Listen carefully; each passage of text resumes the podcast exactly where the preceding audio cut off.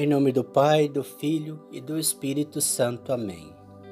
Meus queridos irmãos, na fé em nosso Senhor Jesus Cristo e Maria Santíssima, hoje a Igreja celebra, nesse dia 4 de julho, o dia de Santa Isabel de Portugal, conhecida como a Rainha da Concórdia e da Paz.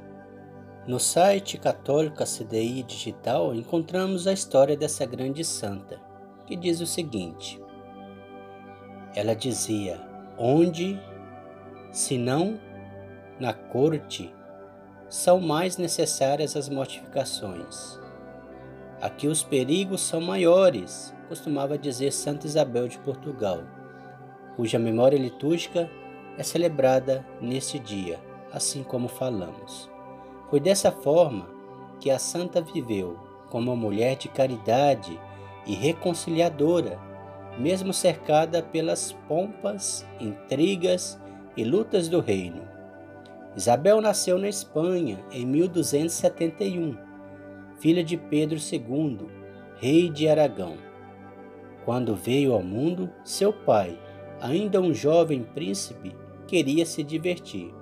Por isso deixou a menina sobre os cuidados de seu avô, Tiago I, o qual levava uma vida voltada para a fé e deu uma educação cristã para a futura rainha.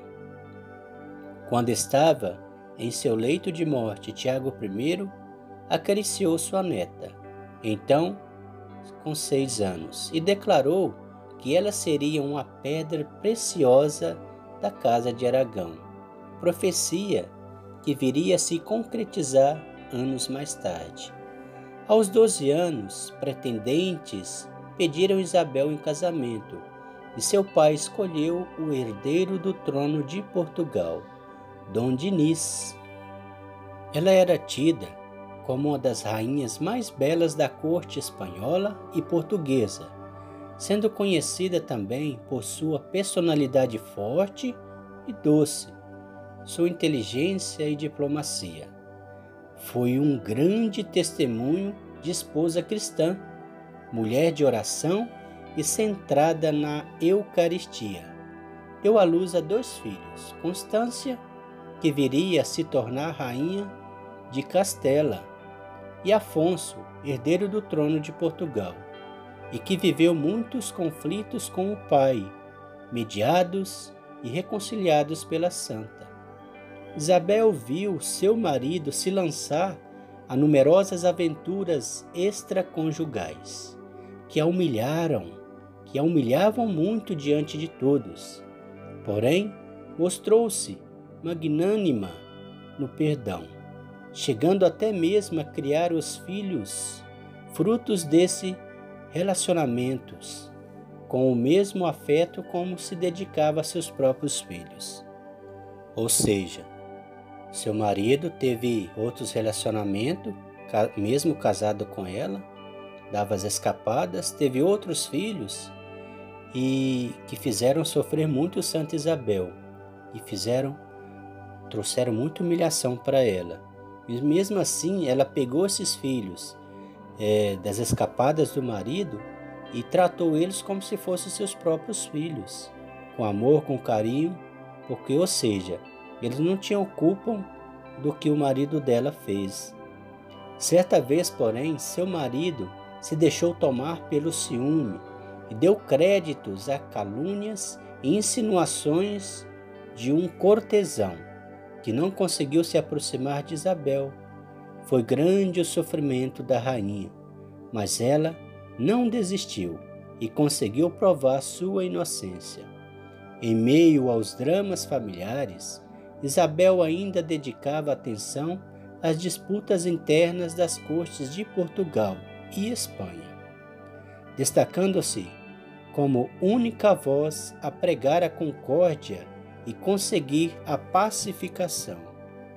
Ou seja, Enquanto eles brigavam, ela procurava manter a pacificação, ou seja, trazer a paz. Por outro lado, tinha grande preocupação pelos mais necessitados. Ocupava seu tempo ajudando os pobres, os enfermos, por meio da caridade e da piedade. construiu o Hospital dos Inocentes para receber crianças cujas mães desejavam abandonar. Conta a tradição popular que, certa vez, a rainha saiu para distribuir pães aos desfavorecidos durante o inverno. Quando o rei Diniz a interceptou e perguntou o que ela levava no regaço. Ela responde: são rosas. O rei questionou como poderia haver rosas naquela estação, ao qual Isabel expôs o conteúdo do regaço do seu vestido, e nele havia rosas, ao invés dos pães que tinha ocupado, ocultado. Isabel também construiu o mosteiro de Santa Clara, em Coimbra, o mosteiro cisterciense de Almoste e o santuário do Espírito Santo em Alenquer. Quando o rei Diniz morreu, a rainha se recolheu no mosteiro de Santa Clara, ingressando na Ordem Terceira Franciscana. Abdicou de seu título de nobreza, depositou sua coroa no altar de São Tiago de Compostela e doou sua fortuna pessoal para as obras de caridade. Isabel partiu para a casa do pai no dia 4 de julho de 1336, em Extremoz, e foi sepultada no mosteiro de Coimbra. Em 1665, foi canonizada pelo Papa Urbano VIII foi declarada padroeira de Portugal e é invocada como a Rainha Santa da Concórdia e da Paz. Santa Isabel de Portugal, rogai por nós. Ave Maria, cheia de graça, o Senhor é convosco. Bendita sois vós entre as mulheres, bendito é o fruto do vosso ventre, Jesus. Santa Maria, Mãe de Deus, rogai por nós, pecadores, agora e na hora de nossa morte. Amém. Glória ao Pai, ao Filho e ao Espírito Santo, como era no princípio, agora e sempre. Amém. O Senhor nos abençoe, nos livre de todo mal e nos conduz à vida eterna. Amém. Em nome do Pai, do Filho e do Espírito Santo. Amém.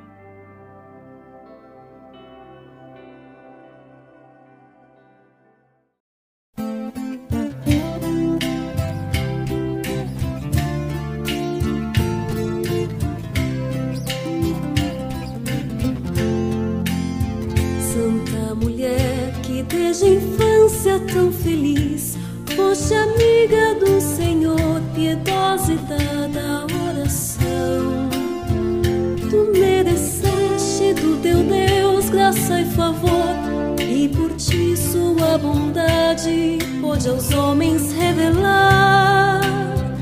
Fiel esposa, converteu-se Dom Diniz, que aprendeu a conhecer teu admirável coração, onde o doente, pobre, humilde, sofredor, procurou conforto, alívio, encontrou o seu lugar.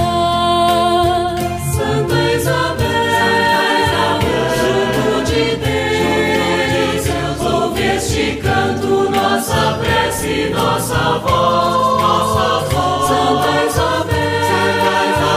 Devotos teus, te suplicamos, roga a Deus por todos nós.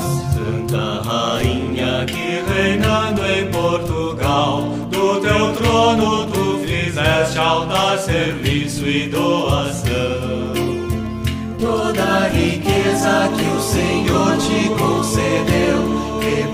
Repartiste com os pobres, transformaste em pão e